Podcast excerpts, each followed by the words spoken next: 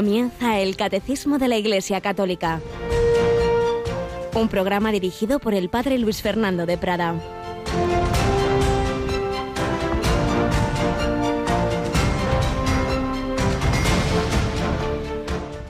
Jesús tomó la palabra y dijo, ¿no han quedado limpios los diez? ¿Los otros nueve dónde están? ¿No ha habido quien volviera a dar gloria a Dios más que este extranjero? Y le dijo, levántate, vete, tu fe te ha salvado. Alabado sean Jesús, María y José, muy buenos días.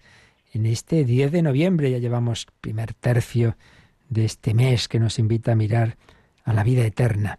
Y hoy el Evangelio de la Misa nos trae una escena que es uno de esos casos en que solo lo trae un evangelista, San Lucas. Ya sabéis que la mayor parte de lo que cuentan los llamados evangelios sinópticos, Mateo, Marcos y Lucas, lo comparten los tres, pero luego hay escenas que solo cuenta alguno de ellos. Pues esta es de las específicas de San Lucas. Diez leprosos le gritaron a Jesús, Jesús, Maestro, ten compasión de nosotros. Jesús les envió hacia los sacerdotes y cuando iban de camino quedaron limpios, pero de los diez solo uno vuelve a dar gracias. Y Jesús, que es Dios y hombre verdadero, y que en su humanidad y en su corazón tiene una gran sensibilidad, hace esa pregunta que nos hace también a nosotros. ¿No han quedado limpios los diez? ¿Los otros nueve dónde están? ¿No ha muerto el Señor por todos? ¿No nos ha ofrecido a todos la redención? ¿Cuántos de la humanidad le dan gracias, acuden a Él? Le dicen, tú eres nuestro Salvador y Redentor, gracias por haberte hecho hombre, gracias por haber muerto por nosotros. Bueno, muchos no lo saben. Bueno, por eso tenemos que anunciárselo, pero incluso entre los que lo sabemos. ¿Cuántas veces tenemos actitud de acción de gracias por lo que recibimos comparado con la de veces que estamos quejosos y pedir y pedir y pedir y no me has dado esto y lo otro y no sé qué, no sé cuántos? ¿Dónde están los otros nueve? No ha habido quien volviera a dar gloria a Dios más que este extranjero y quizá esa persona que menospreciamos ese que decimos, ese este que pinta aquí, es el que da más gracias a Dios. Y nosotros a pedir, a exigir, a protestar. Pues hoy le pedimos al Señor esa actitud, esa virtud tan importante, el agradecimiento. Todos somos unos salvados por Cristo. Claro, para que esa salvación llegue a ser eficaz hace falta que uno se deje salvar, que uno abra la puerta, que uno invoque al Señor. Pero en cualquier caso, qué importante dar gracias. No solo seamos pedigüeños, demos gracias y demos gracias también por lo doloroso, por lo negativo, porque siempre hay motivo para dar gracias a Dios, porque incluso el dolor que pueda permitir siempre es para nuestro bien en su providencia. No, no le echemos la culpa de las cosas que son fruto de nuestros pecados, pero en cualquier caso, demos gracias a Dios, porque Él se las arregla en su infinita inteligencia, amor y misericordia para sacar bien del mal. Y así lo estamos viendo, está viendo muchos comentarios estos días de ese de por sí dramático acontecimiento del atropellamiento de esa niña. En Radio María ya lo hemos comentado en varios programas, pero yo también voy a insistir ahora en nuestra primera sección, recordando pues otro caso parecido que conocí hace unos años y que recientemente les he oído contar a sus protagonistas, aunque guardaremos el anonimato porque son personas que prefieren, pues eso, esa, ese, mm, que no se sepa, pues todo lo que el Señor, esa fe tan grande que les ha dado. Bueno, y aquí tenemos a nuestra alegre Mónica Martínez. Buenos días, Mónica. Muy buenos días, padre. Muy buenos días a todos los oyentes. Siempre hay que dar gracias y vivir así, ¿verdad? Con esperanza y con alegría. Desde luego, pero en circunstancias como las que planteaba, sin duda que es una gracia de Dios. Es una gracia inmensa y donde se ve hasta dónde puede llevar también esa gracia de Dios, en efecto, de algo humanamente tan, tan, tan destrozante, ¿no? Como es mm. en unos instantes perder a una niña por un accidente involuntario, por supuesto, y sin embargo las reacciones han sido realmente extraordinarias. Pues sí, seguimos dando gracias a Dios y pedimos a todos los que por unos motivos u otros pues, pues pasan y, que todos antes o después nos llegan, no siempre cosas tan gordas, por supuesto, ni mucho menos, pero en fin, situaciones de cruz, eso, que, que en vez de, de quejarnos, de protestar y de echar culpa a los demás, pues tengamos estas reacciones de fe, de esperanza y de caridad. Pues así se lo pedimos hoy al Señor.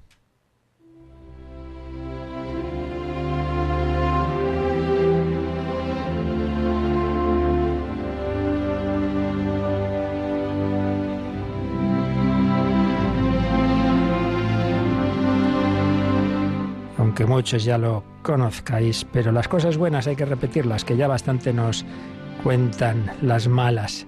Alex y María, los padres de Mariquilla, como la llamaban a esta niña de cinco añitos, fallecida, atropellada cuando salía del Colegio Monte Alto de Madrid, han recibido tantísimos mensajes y apoyo de tantas personas que, incapaces de responder a cada uno, pues han escrito una carta, un mensaje para todos. Ya lo hemos comentado, ese momento en que una madre, sin, querer, por supuesto, al recoger a su hija, eh, se equivoca con las marchas del coche y atropella a tres niñas, dos han quedado bastante afectadas, pero fuera de peligro, pero otra de cinco años moría en pocos momentos.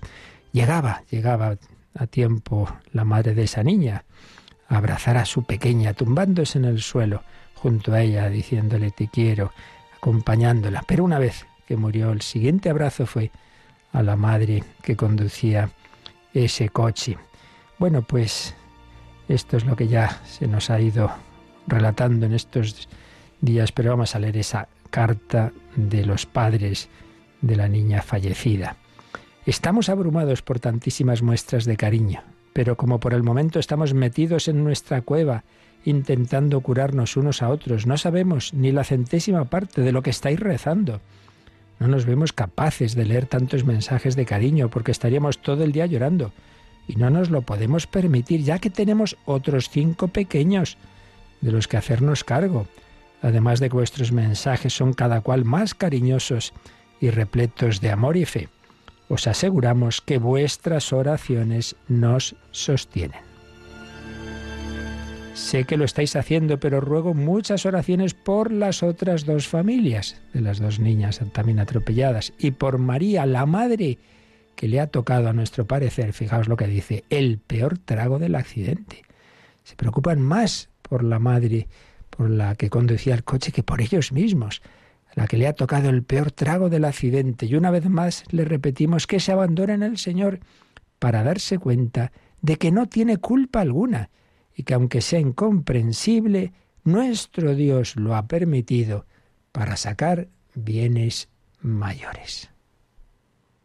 Pues ahí tenemos un caso en que no es teoría que ante un acontecimiento tan duro, ellos creen de verdad esto que tantas veces repetimos, el Señor tiene caminos misteriosos en los que saca bien del mal. En el tanatorio nos han contado varios testimonios de personas que estaban lejos de la fe y que gracias a nuestra pequeña María han ido a rezar el rosario a las iglesias y han salido muy reconfortados. Les invitamos a que no lo dejen y continúen buscando al Señor para que le lleguen a conocer, amarle y dejarse amar por Él.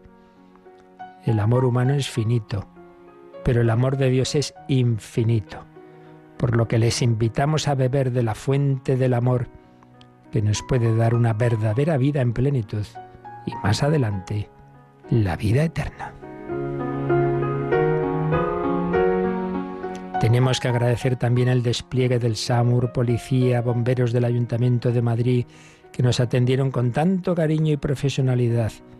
De verdad que me hace estar muy orgulloso de mi patria, de nuestra España querida.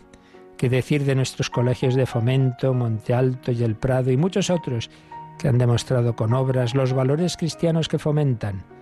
Por supuesto, a nuestra Madre la Iglesia, que en nuestra diócesis de Madrid y muchas otras no han cesado en sus oraciones y muestras de apoyo. Damos gracias a Dios por todos nuestros amigos y nuestra gran familia. Qué importante es cuidar de los amigos y de la familia. También nos permitimos pediros oraciones por ella, que parece que algunos quieren hacerla desaparecer a la familia. Mirad, María y yo, para poder dormir, compartimos a Dumbo, el elefante de peluche de nuestra bebé, pero con la certeza de que Mariquilla está gozando más que nunca en el cielo, porque era una disfrutona de la vida y yo creo que ella sabía que solo allí podía estar mejor con su verdadero padre y su verdadera madre. A nosotros nos queda el consuelo de pensar que hemos dado todo para que nuestra mariquilla haya estado muy bien cuidada y achuchada. Y damos gracias a Dios por estos cinco maravillosos años que nos ha regalado con ella. Os queremos, María y Alex. Impresionante, ¿verdad? Dar gracias a Dios. ¿Cuántos dirían esto? Damos gracias por los cinco años, más bien quejándose de Señor, como me la has quitado solo con cinco años? Esto es solo posible por la fe. Y si este caso está siendo tan conocida, hay otros que también ocurren, porque hay mucha gente buena que no son tan conocidos. Y así sin entrar en, en detalles por su discreción, hace ya años pasó algo parecido con un matrimonio que conozco y al que este hace no mucho les oí contar, les pidieron el testimonio, era la primera vez que lo daban en público. Pues también estaba una de sus hijas eh, jugando y bueno, pues fue atropellada. Eh, no murió en el acto, creo que fueron como tres o cuatro días, pero se veía que, que realmente era un atropello mortal. Y, y bueno, un familiar sacerdote les acompañaba, iba leyendo fragmentos del Evangelio, se mantenían así en oración, pero lo que quiero fijarme es, por un lado, lo mismo, esa actitud de fe, de confianza en Dios, de esperanza, que no quita el dolor humano, por supuesto, pero en concreto un detalle que, me ha recordado, pues lo que está otro que, que estamos relatando hoy, y es que una de las hermanas oyó, algún familiar que pasó por el hospital cuando todavía estaba la niña en agonía. Oyó hablar algo de, juicios. y entonces, en un momento que estaba el padre en la capilla, fue esta hija y le preguntó, oye papá, nosotros no vamos a denunciar al Señor que atropelló a nuestra hermana, ¿verdad? dice, no, hija mía, vamos a rezar por él. Y ese señor se presentó en el hospital, pues a interesarse, ya podéis imaginar que iría con mucho miedo a ver cómo me reciben y cómo le recibieron, dándole un abrazo. La fe, la esperanza, la caridad de dos familias cristianas no quitan el inmenso dolor de una muerte así repentina, en un caso una niña de cinco años, esta otra creo recordar que tenía once, pero nos dicen que hay un amor y una providencia de Dios misteriosa, sí, pero que nos permite vivir todas las circunstancias en esa actitud de agradecimiento y de amor y nunca de culpar y nunca de venganza o de rencor ni contra Dios ni contra las personas humanas. Pues así se lo pedimos al Señor que nos ayude a vivir en esas actitudes que son las que el Señor quiere para conducirnos un día a la vida eterna, que a fin de cuentas es lo único importante, porque al final de la jornada, aquel que se salva sabe y el que no, no sabe nada.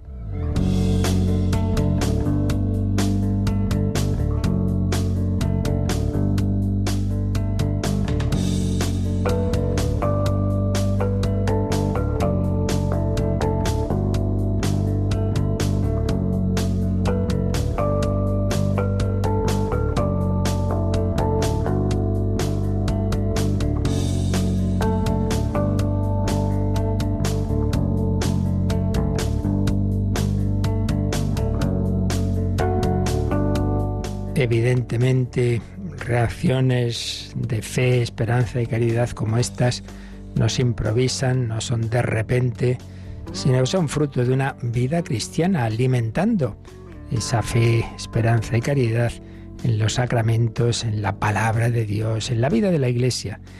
Y bueno, pues es lo que estamos viendo en la segunda parte del catecismo, que todo aquello que vimos en la primera parte, todo aquello que creemos, se hace vida en, nuestra realidad cotidiana, lo recibimos, recibimos los frutos de ese amor de la Santísima Trinidad, de esa redención de Cristo, esa gracia que nos transforma por dentro, que nos da esa visión de fe, todo eso lo recibimos fundamentalmente a través de la liturgia. La liturgia. Y eh, vimos un poco en general lo que es la liturgia y estamos ahora pues viendo los fundamentos de la misma y concretamente hablando del tiempo, Habíamos visto el año litúrgico, habíamos visto el domingo, el día del Señor, y estábamos con las horas, son santificadas también, sobre todo por esta oración litúrgica que llamamos la liturgia de las horas. Ya os dije que nos estamos deteniendo mucho porque como esto es muy práctico, porque en Radio María rezamos toda la liturgia de las horas y muchos de vosotros estáis conociéndola a través de estas emisiones e interesándose y haciendo muchas preguntas, pues vale la pena que nos detengamos un poco más de lo habitual, pues dada la importancia del tema, como digo. Por eso vamos al releer, ya no sé si es tercera o cuarta vez, un número que nos da pie a seguir explicando las diversas oraciones de la liturgia de las horas. Así que, Mónica, vamos a releer el 1177. Los himnos y las letanías de la oración de las horas insertan la oración de los salmos en el tiempo de la Iglesia, expresando el simbolismo del momento del día, del tiempo litúrgico o de la fiesta celebrada. Además, la lectura de la palabra de Dios en cada hora, con los responsorios o los troparios que le siguen, y a ciertas horas, las lecturas de los padres y maestros espirituales revelan más profundamente el sentido del misterio celebrado, ayudan a la inteligencia de los salmos y preparan para la oración silenciosa. La lectio divina, en la que la palabra de Dios es leída y meditada para convertirse en oración, se enraiza así en la celebración litúrgica es un número más bien larguito donde se nos ha hablado de los diversos elementos que conforman la oración de las horas, la liturgia de las horas. Luego al final haremos una visión de conjunto de esos elementos, pero lo que estábamos haciendo era analizar un poquito cada una de esas horas. Habíamos comenzado por las dos más importantes, que son laudes y vísperas. Su relación con el tiempo, en el sentido de que laudes pues obviamente está unida con el inicio del día, con el amanecer y por eso nos recuerda la creación, los dones que Dios nos ha dado en ese nivel natural, pero también con la resurrección, dado que Cristo nuestro Señor resucita en la madrugada de sábado a domingo. Y en cambio las vísperas están unidas con el atardecer y por ello también con la redención. Se instituye la última cena por la tarde, Jesús muere también ya entrando en la tarde y por ello pues es momento de dar gracias a Dios y laudes ante todo es la alabanza matutina, vísperas es la acción de gracias. Siempre todo esto son matices que luego todo está unido, pero fundamentalmente con esos sentidos, acción de gracias porque el Hijo de Dios se ha hecho hombre, ha muerto por mí, me ha redimido, ha instituido la Eucaristía. También una mirada a la eternidad. Acaba se va pasando la luz del día, vamos entrando en la noche, pues nuestra vida también es como un día que se descuida uno, pumba, ya se ha acabado. A veces muy pronto, a veces tarda más, pero siempre al final es poco tiempo, porque se nos pasa la vida volando y por ello una llamada a la eternidad. Por eso recordábamos ese detalle de que la última petición de las preces finales de vísperas siempre es por los difuntos. Es la última prez del día en, la liturgia de las horas por los difuntos, una mirada a la vida eterna. Estuvimos viendo la estructura de laudes y de vísperas. Después vimos el oficio de lectura, lo que antes inicialmente se llamaba el nocturno, porque se rezaba de noche, sobre todo en los monasterios, partiendo muchísimas veces el sueño, como también un sacrificio, una oración, y que hay monasterios que así lo siguen haciendo, por supuesto pero que luego se fue, tras, se fue desplazando un poco hacia más al amanecer, por eso se acabó llamando maitines, de la palabra mañana. en latín. Y al final, en la última reforma, después de Vaticano II, pues no se ha ligado a una hora concreta, sino que se puede hacer esta oración en cualquier momento del día y se llama oficio de lectura porque el componente más extenso del, mismo son dos lecturas, después de himno y tres salmos, que en eso coincide con, con, las, la mayor parte de las horas, de las demás horas litúrgicas, pero luego, en cambio, lo específico son dos lecturas. Una primera siempre bíblica, lectura bíblica, y una segunda, en cambio, de la tradición de la Iglesia, fundamentalmente los santos padres, esos autores de los primeros siglos de la Iglesia, pero también otros santos, sobre todo, claro, cuando se celebra la fiesta de un santo que tiene algún escrito o algo sobre su vida, también otros textos del magisterio de la Iglesia, de, los papas, del Vaticano II, etcétera. Bien, pues hoy vamos a ver eh, es la hora intermedia y las completas. Y si nos da tiempo algo más, pues ya veremos. Pero de momento vamos a ver un poquito qué podemos decir de esa hora intermedia. En primer lugar, que antiguamente no se decía así la hora intermedia, sino que existía prima, tercia, sexta y nona. Esto está en relación pues, bueno, con la manera en que se decían las horas en, entre los, los romanos. Prima eran como nuestras seis de la mañana, tercia las, las nueve, sexta las doce y nona las tres de la tarde. Pero en la reforma después de Vaticano II se quitó prima porque esa hora de inicio del día, pues su lugar lo ocupa las laudes, las alabanzas matutinas. Entonces nos ha quedado tercia, sexta y nona. De manera que en los religiosos de vida contemplativa, los monasterios que rezan todo el oficio completo por, por algo pues de su propio carisma, rezan estas tres horas, tercia, sexta y nona, cada una a su hora.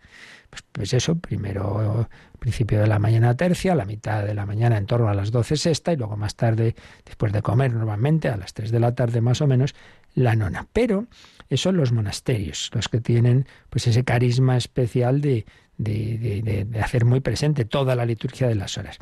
Pero los sacerdotes, que no tenemos una vocación especial monástica, y los religiosos que no sean de, tampoco de, de, vida contemplativa, basta con rezar una de las tres horas, tercia, sexta o nona. Y entonces se la llama simplemente hora intermedia, porque uno puede rezar más bien al principio de la mañana, y en ese caso cogería la lecturita breve y oración de tercia, puede rezarla como hacemos en Radio María en torno a las doce y en ese caso pues cogemos la parte, la lectura y oraciones de sexta, o puede rezarla ya más tarde, en torno a las tres, en cuyo caso pues sería nona.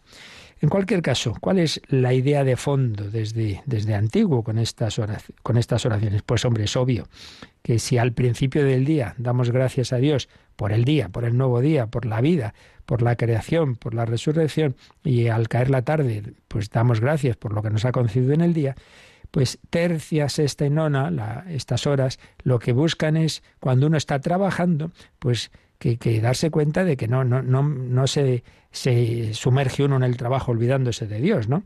Sino que es una manera de mantenerse siempre en oración, en pos de ese ideal que ya citábamos de San Pablo de orad siempre. Orar siempre no significa que esté uno todo el día en la iglesia, hay muchas cosas que hacer, pero sí que mantiene el espíritu de oración y para ello de vez en cuando hay que pararse y decir, a ver, ¿yo por qué estoy aquí, como diría el hermano Rafael, pelando nabos? ¿Qué hago yo aquí pelando nabos? Bueno, porque yo aquí he venido a, alabar a Dios, a darle gracias y a pedir por los demás. Pues me paro un poquito ahora, cinco minutitos, que la hora intermedia es, realmente es breve, pues ya está, y rezo, rezo una de estas horas. Esa es la idea. La jornada cristiana pues estaba siempre, se ha buscado esa santificación de la misma, no solo su comienzo y su fin, sino a lo largo del día, a lo largo del día. Pero también, como en tantas otras cosas, esto tiene el precedente, el precedente judío. Y de hecho, y de hecho, en los Hechos de los Apóstoles aparece que, que Pedro y San Juan iban al templo a rezar. Había oraciones también pues propias de distintos momentos del, del día. Pero más aún, más aún, como en el Evangelio se nos relata con mucho detalle la pasión del Señor y se van diciendo las horas, no siempre con mucha exactitud, porque ya sabemos que los evangelios tampoco pretenden hacer una cronología así a nuestra manera actual, pero bueno, más o menos van indicando horas de la pasión y claro, aparece en San Marcos eh, la crucifixión, dice la hora tercia, San Juan dice que eh, que Pilato presentó a Jesús hacia la hora sexta, ya digo que, como vemos, no es que sea una precisión total, ni mucho menos, pero bueno, se nos van mencionando distintas horas. los tres sinópticos, Mateo, Marcos y Lucas, dicen que duraron las tinieblas sobre toda la tierra de la hora sexta a la nona. Mateo y Marcos colocan la muerte de Jesús hacia la hora nona, es la hora nona. También, después de la pasión, la venida del Espíritu Santo tuvo lugar, Pentecostés, en la hora tercia. Fijaos que en que dice San Pedro cuando dicen esto están borrachos, dice no, no, no, no, todavía es la hora tercia del día, que, que como diciendo aquí la gente si se emborracha, se emborracha más tarde, no tan temprano. La ascensión mm, se ha localizado en torno a la hora sexta, es decir, que estas tres horas aparecen en bastantes pasajes del Nuevo Testamento. Bueno, también, también se nos dice en el capítulo 10 de los Hechos de los Apóstoles que a la hora sexta San Pedro estaba rezando y tenía hambre y es cuando tuvo aquella visión de un mantel lleno de alimentos puros o impuros según la tradición judía y es cuando eh, el Señor le, envía al centurión Cornelio, eh, al que se le había aparecido un ángel la víspera hacia la hora nona. Como veis aparecen las tres horas en distintos momentos del Nuevo Testamento. Bueno, pues por eso también hay referencias, referencias en, las oraciones propias de tercia, sexta y nona a, estas realidades, sobre todo a la pasión del Señor. Bueno, pues el caso es que lo importante es que, que a lo largo del día nos paramos y decimos, venga, venga, vamos a alabar al Señor, vamos a pedir, Vamos a recordar que hasta ahora estaba sufriendo por todos nosotros, vamos a invocar su misericordia por todos los hombres. Bien, entonces, ¿cómo, ¿cuál es la estructura de tercia, sexta y nona? Que ya digo, pues cuando uno solo reza una, pues simplemente llamamos la, la hora intermedia. Bueno, pues la invocación inicial como siempre, Dios mío, ven en mi auxilio, Señor, date prisa en socorrerme, gloria al Padre, todo eso es igual. Un himno, también, ahí hay bastante libertad, se puede elegir bastantes himnos que nos pone la liturgia de las horas. Y luego, pues también, como es lo más habitual, tres salmos. O cuando algún salmo es muy largo, entonces, pues fragmentos, un mismo salmo en tres fragmentos o en dos fragmentos y luego otro. Y por cierto, también es importante tener en cuenta una cosa. Eh, hay bastantes aspectos, tengo yo por ahí alguna pregunta, luego veremos, eh, en que la ordenación general de la liturgia de las horas da un margen de flexibilidad de manera que hay cosas que se pueden hacer de varias formas. Pero si hay quien a veces se extraña y dice, oiga, ¿por qué lo han hecho así y otras veces asado? Pues porque se puede hacer de las dos formas. Y una de esas eh, posibilidades es cuando un salmo está partido en varios fragmentos, en dos o en tres, pues en principio, pues eso, cada vez que termina uno un fragmento, pues dice el gloria al Padre y al Hijo, dice la antífona, pero también existe la posibilidad, dado que es un solo salmo, de unir esos fragmentos y no hacer esa pausa, sino rezarlo todo seguido. Entonces se dice la primera, la antífona del, primero de los fragmentos, no te paras al terminar ese, ese primer bloque, sino que empalmas con el segundo y al final del segundo o del tercero, ya solo al final dices el Gloria al Padre y la primera antífona que se había dicho. Son dos posibilidades. Entonces, pues no nos extrañe, a veces hace de una forma, a veces hace de otra, todo es posible. Bueno, entonces, tres salmos. Y ya después, en el, en el diurnal o en el, en el breviario, sea el breve, el, en un tomo el diurnal o sean los cuatro tomos, pues luego ya veis que viene la segunda parte, es también, como es habitual, una pequeña lectura, lectura breve. Pero ahí nos vienen tres posibilidades. Si uno reza eh, la, hora, la hora de tercia, viene una lectura con su versículo de respuesta, que ya decíamos el otro día, que el sentido es que, no estamos simplemente haciendo una lectura instructiva, sino haciendo oración. Entonces, si tú escuchas un fragmento de la palabra de Dios, respondes a ella, como en misa, palabra de Dios, te alabamos Señor. Bueno, pues aquí viene un versículo. Le, acabamos de, leer eh, un fragmento de, de, la, palabra de Dios Y entonces respondemos. Por ejemplo, es bueno dar gracias al Señor, dice uno, y responde el otro, y tocar para tu nombre, oh Altísimo. Y después oremos. Recordad que decíamos el otro día que en laudes y vísperas no se dice oremos antes de la oración final porque ya la, la invitación a la oración se había hecho antes se había hecho después del Benedictus o del Magnificat, ya se había comenzado las preces, oremos por tal, tal, tal, el Padre nuestro, por tanto no tiene sentido volver a decir oremos antes de, esa oración final de laudes y vísperas, pero aquí sí, aquí sí, porque aquí pasamos directamente de la lectura breve a una oración, a una oración de petición, entonces ahí sí decimos oremos y la oración que venga, sea de tercia, sea de sexta, sea de nona. Eso es lo que varía entre las tres horas. Lo demás, los salmos son los mismos. Lo que pasa es que para aquellas comunidades que rezan las tres horas, tercia, sexta y nona, vienen después en el, en el libro, en el diurnal o en el breviario, eh, vienen otros salmos de donde se pueden coger, pues para variar, eh, ir variando, pues eh, en otros salmos para mm, que sean distintos los que rezas en tercia, en sexta nona. Pero bueno, eso aquí ahora no nos vamos a, entrar ya en, en, más detalles. El caso es que oración final que termina en por Jesucristo nuestro Señor. Recordad también que cuando es laudes y vísperas es la terminación más larga. Por nuestro Señor Jesucristo, tu Hijo, que vive y reina contigo en la unidad del Espíritu Santo y es Dios por los siglos de los siglos. En laudes y vísperas. Pero en la hora y, en el oficio de lectura, perdón. Pero en la hora intermedia y en completa es la terminación corta. Por Jesucristo nuestro Señor.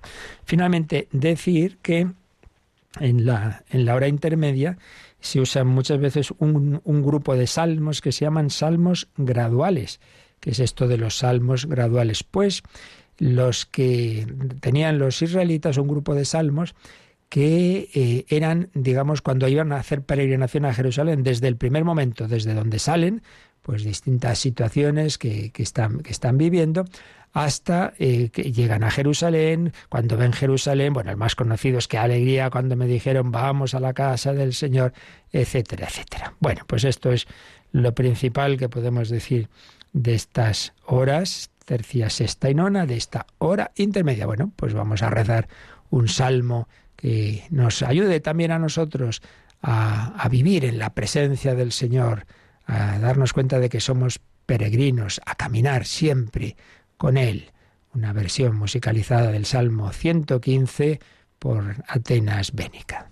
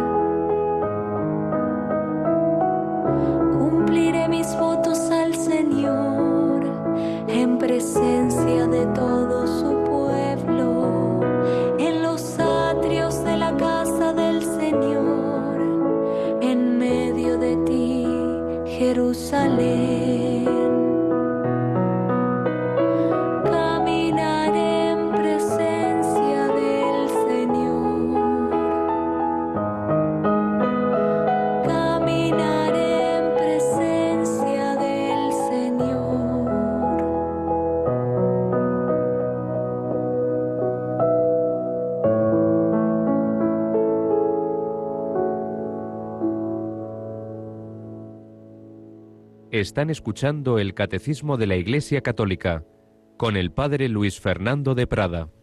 Caminaré en presencia del Señor, caminar hacia la vida eterna, pero siempre con el Señor a lo largo del día. esa presencia de Dios pues se mantiene con, con estas oraciones, con esta liturgia de las horas, desde esa alabanza matutina de laudes hasta la última oración del día. ¿Y cuál es la última? Las completas, las completas. ¿De dónde viene este nombre? Bueno, pues de completorium, pues muy sencillo.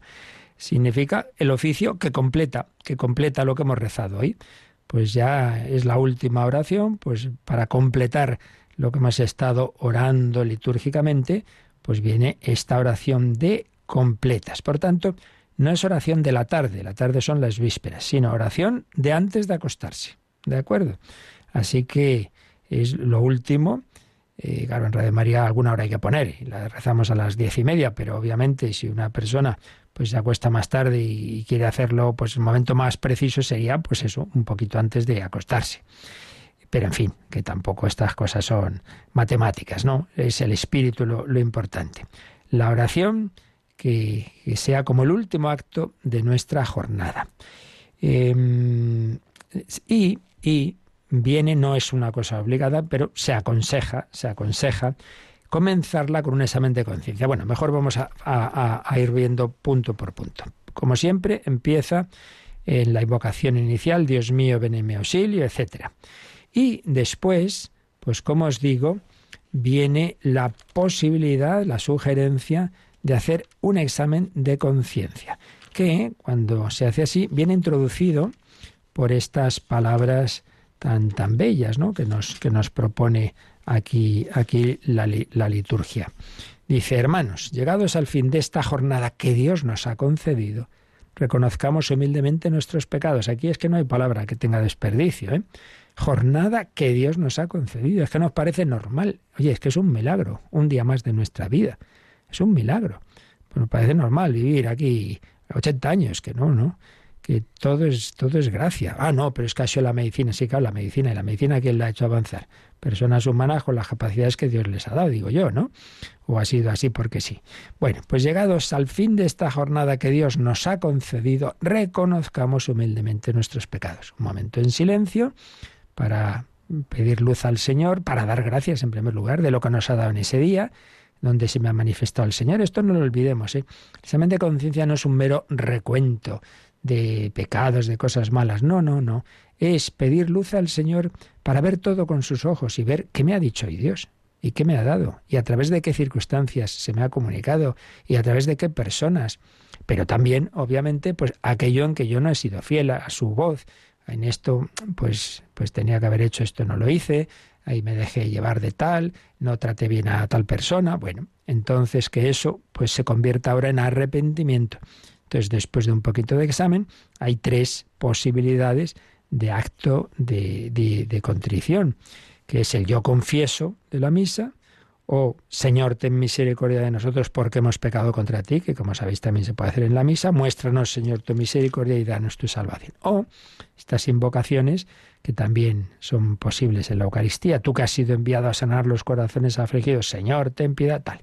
Y después de una de estas tres fórmulas, se termina con Dios Todopoderoso tenga misericordia de nosotros, perdone nuestros pecados y nos lleve a la vida eterna. Bien, esto sería este primer elemento que no es eh, imprescindible. Un momento dado, pues uno en ese momento no, no ve el hacer el examen de conciencia, bueno, pues ya se empezaría con el himno. Entonces vienen posibles himnos para cada día de la semana eh, y, con, otros posibles, ¿no? Porque el tema de los himnos es de las cosas más flexibles. Y luego ya, como siempre, los salmos, con la diferencia de que, claro, los completas es la hora más corta. Se supone que ya está uno cansadito, que termina el día, y no está uno para meditar muchos salmos. Entonces, normalmente tiene un solo salmo, o si son pequeños, dos. Pero yo digo, simplemente eso, no, no, no, no son los tres habituales de, de las demás horas. Luego, de nuevo, pues una lectura breve, que evidentemente todo eso está adaptado al día de la semana. Se nota clarísima la diferencia, sobre todo del viernes, que tiene un tono más penitencial, y de la pasión de Cristo, y en cambio sábado, que ya son las completas después de las primeras vísperas del domingo. Ya estamos litúrgicamente en el domingo. Sábado y domingo tienen un tono pues, pues muy distinto, claro, ya más positivo. Y el domingo, cuando ya terminado el domingo, pues una mirada a la vida eterna. La lectura es de Apocalipsis 22. Dice, verán al Señor cara a cara, llevarán su nombre en la frente. Ya no habrá más noche, ni necesitarán luz de lámpara o del sol, porque el Señor Dios irradiará luz sobre ellos y reinarán por los siglos de los siglos. Realmente son textos muy escogidos, preciosos. Y después de esa lectura breve, a esa lectura siempre se responde con ese, salvo algún caso muy especial en Semana Santa, que hay alguna variación, y en Pascua, pero se responde generalmente con estas palabras que son de un salmo que Jesús dijo en la cruz para morir. A tus manos, Señor, encomiendo mi espíritu. A tus manos, Señor, encomiendo mi espíritu. Tú, el Dios leal, nos librarás. Encomiendo mi espíritu. Y es que, no lo olvidemos, ya lo dije en otra ocasión, las completas vienen a ser también como una especie de ensayo de la muerte. Porque el sueño, también, en toda la, Biblia, pues está relacionado con la muerte, como claro, uno ahí, pues entra en ese sueño y Jesús dice, voy a despertar a, nuestro amigo Lázaro. No, si ya está muerto. Pues eso, lo voy a despertar, voy a despertar del sueño de la muerte. Eh, lo que para nosotros puede ser despertar a uno después de unas horas de sueño, para el Señor es despertar después de siglos que haya podido morir. Eso será la resurrección. En cualquier caso, que vivamos el ir a, a descansar por la noche y la oración propia de completas como una manera de ensayo de la muerte. Por eso decimos esas palabras que Jesús dijo en la cruz, a tus manos, Señor, encomiendo mi espíritu. Pues hay quien muere de noche. Pues que yo esté siempre preparado. Por eso hemos pedido perdón a Dios de los pecados del día, nos hemos arrepentido, hemos hecho un acto de contrición, siempre con propósito, si lo necesitamos de confesar cuanto antes. Y después, si en laudes rezábamos el, el cántico evangélico del Benedictus en vísperas del Magnificat, en completas, uno muy cortito. ¿Cuál? El de Simeón, el anciano Simeón, que llega al final de su vida esperando conocer al Mesías. ¿Lo conoce? Pues ya está, ya lo he conocido. Entonces, ¿qué dijo? Ahora, Señor, según tu promesa, ¿puedes dejar a tu siervo irse en paz? Ya me puedo morir. Porque mis ojos han visto a tu Salvador, a quien has presentado ante todos los pueblos, luz para alumbrar las naciones y gloria de tu pueblo Israel. Pues eso que dijo el anciano Simeón, cuando conoció a Jesús que iba en brazos de María, lo decimos todas las noches. ¿Quién le iba a decir al bueno de Simeón que a lo largo de los siglos todos íbamos al rezar completas, millones y miles de millones al cabo de la historia, claro, de personas pues diciendo sus palabras. Pues qué bonito. Es decir al Señor, ya está, hoy he estado vivido contigo y mi vida también, pues terminará así, yo te he conocido, puedes, puedes dejarme irse en paz, ya quiero verte, Aquí te he visto entre sombras en la fe, pero te quiero ver cara a cara. Y después de ese, de ese himno, de ese cántico, perdón, evangélico, pues ya viene la oración final, que de nuevo, ahí sí, como os decía antes, viene introducida por él, oremos, una oración pues que también va adaptada a cada día de la semana. Por ejemplo, la del domingo. Humildemente te pedimos, Señor, que después de haber celebrado en este día los misterios de la resurrección de tu Hijo, claro, el domingo celebramos la resurrección de Cristo, sin temor alguno, descansemos en tu paz y mañana nos levantemos alegres para cantar nuevamente tus alabanzas. Que por cierto, en el domingo se reza un salmo de los más bonitos, el Salmo 90, a la sombra del Omnipotente Tú que habitas al amparo del Altísimo, que vives a la sombra del Omnipotente, di al Señor, refugio mío, alcázar mío, Dios mío, confío en ti. Él te librará de la red del cazador, te cubrirá con sus plumas, bajo sus alas te refugiará, si es que tenemos verdaderos tesoros en la liturgia que, que tantas veces no aprovechamos. Por eso, quien está empezando a conocer la liturgia de las horas, yo le diría quizá que empiece por esta, oración de completas, que es sencilla, que es breve y que tiene pues unos salmos bellísimos y los himnos, por ejemplo, también el himno del domingo, uno de los posibles, es de los mejores. Gracias porque al fin del día podemos agradecerte los méritos de tu muerte y el pan de la Eucaristía, la plenitud y alegría de haber vivido tu alianza, la fe, el amor, la esperanza y esta bondad de tu empeño de convertir nuestro sueño en una humilde alabanza. Bueno, oración final y después, ¿qué es lo último que se reza? una antífona mariana. Fijaos en cómo termina la iglesia la liturgia de las horas antes de irnos a dormir, invocando a la Santísima Virgen María. Antífonas marianas, oraciones marianas que, que, que, tienen el sabor de siglos. Bueno, la salve, salve Regina, una todavía mucho más antigua, que es bajo tu amparo o, tu protección nos acogemos, Santa Madre de Dios. Esta es, bueno, la, la, oración litúrgica mariana que se conoce más antigua. No deseches las súplicas que te dirigimos en nuestras necesidades. Antes bien, líbranos siempre de todo peligro, Virgen gloriosa y bendita.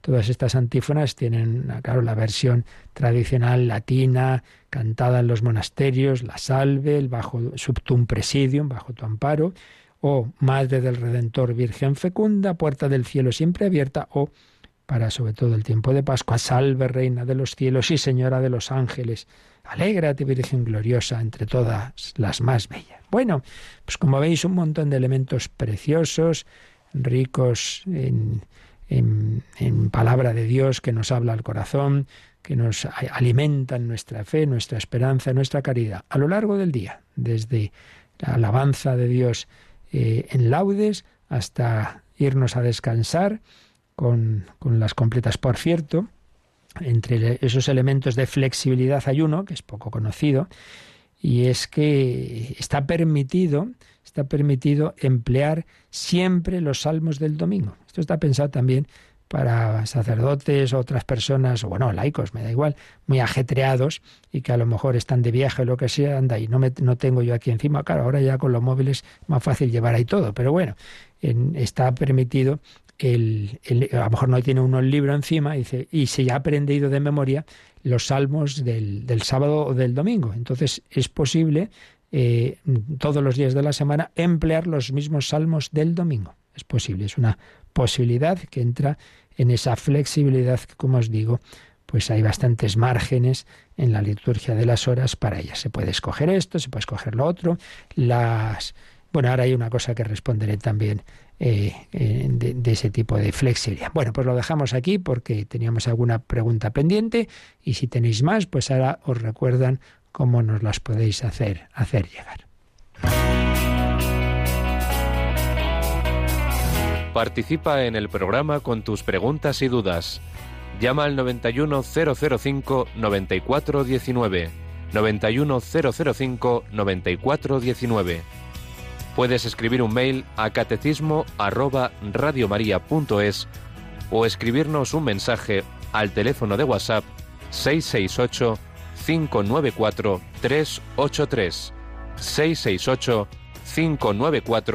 383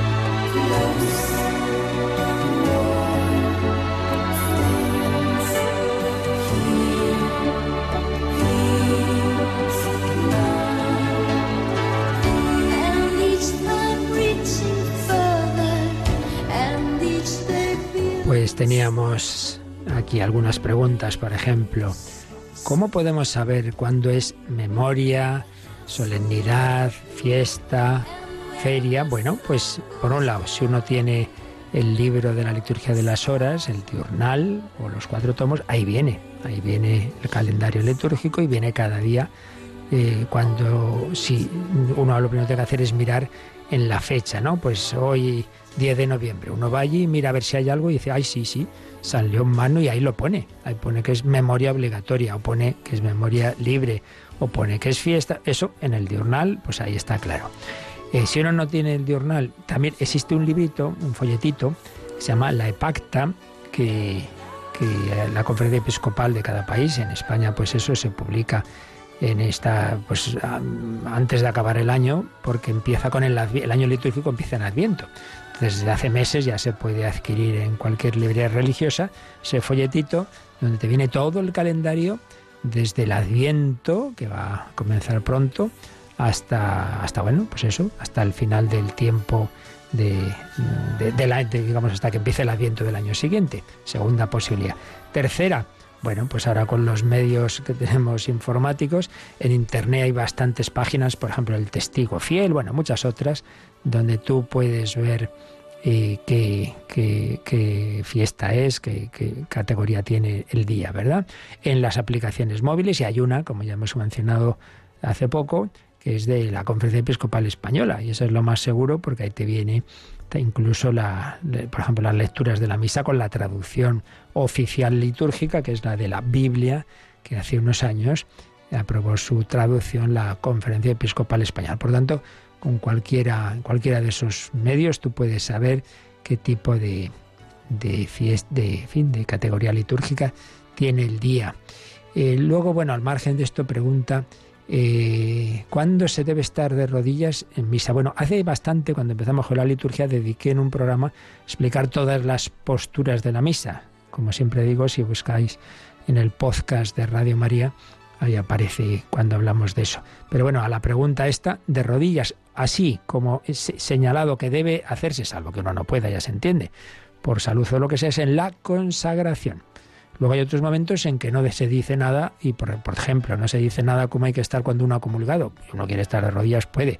Pero mandado como tal es en la consagración. Y luego dice, si al rezar el Padre Nuestro debemos elevar las manos, pues no dice nada las normas, o sea que en principio no. Ahora, que uno le da devoción en un grupo en que están, pues, eh, pues ese grupo lo tiende a hacer, prohibido no está, pero digamos, como dicho que haya que elevar la mano, pues no, no, no, no se dice, no se dice nada, nada de eso. Vale. ¿Qué más teníamos también por aquí? Así, ah, de las preces, de laudes y vísperas, ahí entra también otro elemento de, de flexibilidad. Nos preguntan ya sabéis que en, esas preces hay una primera invocación que, vamos, por ejemplo, cojo viernes de la cuarta semana, eh, vísperas. Invoquemos a Cristo en quien confían los que conocen su nombre diciendo, Señor, ten piedad, Señor, ten piedad. Y luego vienen distintas peticiones partidas con un guioncito. Primera parte dice, Señor Jesucristo, consuelo de los humildes. Guión, dígnate sostener con tu gracia nuestra fragilidad siempre inclinada al pecado. Bueno, pues se puede hacer de bastantes formas. Por eso que no os extrañéis si alguna vez lo oís rezar en, en Radio María, donde sea de una forma o de otra. Posibilidades. Una, que uno lea seguido todas esas peticiones sin, sin dividir entre dos personas lo que están eh, después del guion. En ese caso, después de cada petición se repite la invocación inicial, la del Señor ten piedad. Uno no tiene prisa, entonces pues lee todo. Señor Jesucristo, consuelo de los humildes, dígnate sostener con tu gracia nuestra fragilidad siempre inclinada al pecado. Y todos responden, Señor, ten piedad. Esa frase inicial, o la que sea, ¿eh?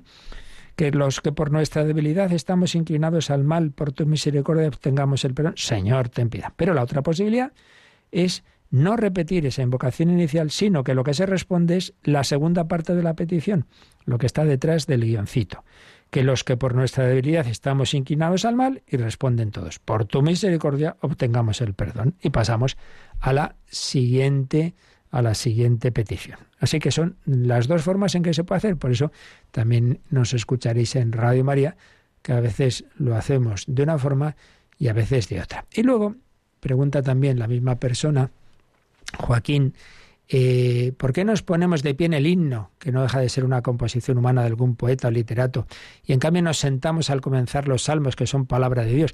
Bueno, yo la precisión exacta del por qué habría que preguntar a, un liturgista experto en historia. Yo, yo no, ya os he dicho, yo no lo sé, pero hombre, sí diría alguna cosa. En primer lugar, el hecho de que algo sea palabra de Dios también son palabra de Dios las lecturas de la misa y las escuchamos sentados. Solo nos ponemos de pie en el Evangelio. Eso por un lado, que, que, no es porque sea palabra de Dios, sino por el tono más bien de lo que... Entonces, un himno es algo que de por sí es como al principio de la misa. Al principio de la misa como estamos todos de pie, entra el sacerdote, estamos de pie, cantamos algo, digamos, es algo que pide, y pide más bien lo suyo sería el canto, cuando se inicia algo, la alabanza, un himno, pues lo, suyo es eso, un poquito con ese, tono más de, de, invocación, de alabanza que parece que pide el estar de pie. Mientras que los salmos son más de meditarlos. Sobre todo hay salmos, sí, hay salmos más también, más de alabanza, evidentemente, que también parece que piden el canto, pero pero otros no, otros son más de meditación, incluso de arrepentimiento. Entonces, bueno, pues el himno, con ese tono inicial de, alabanza y de canto, estamos de pie y los salmos no. Pero no nos olvidemos, cuando pasa como en misa, cuando ya llegamos en laudes y vísperas o en completas al cántico evangélico, ahí sí, ahí estamos de pie. Entonces, bueno, son distintos criterios que se van destacando según el tono de lo que se reza, según también, ya digo, si es el Evangelio, dado que es lo que consideramos pues de la máxima categoría dentro de que todo es palabra de Dios, pero la palabra de Dios también es para eh, acogerla como María de Betania al pie de Jesús sentadita. O sea que no necesariamente porque sea palabra de Dios estamos de pie. Es lo que puedo responder sin ser ya digo, experto excesivamente en este tema, que recordad que tenemos programas de liturgia donde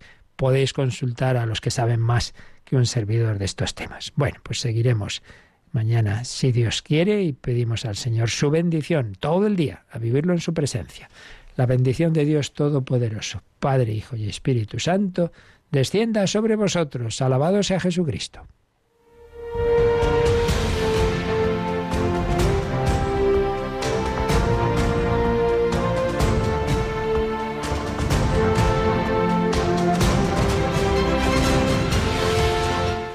Han escuchado en Radio María el Catecismo de la Iglesia Católica. Un programa dirigido por el Padre Luis Fernando de Prada.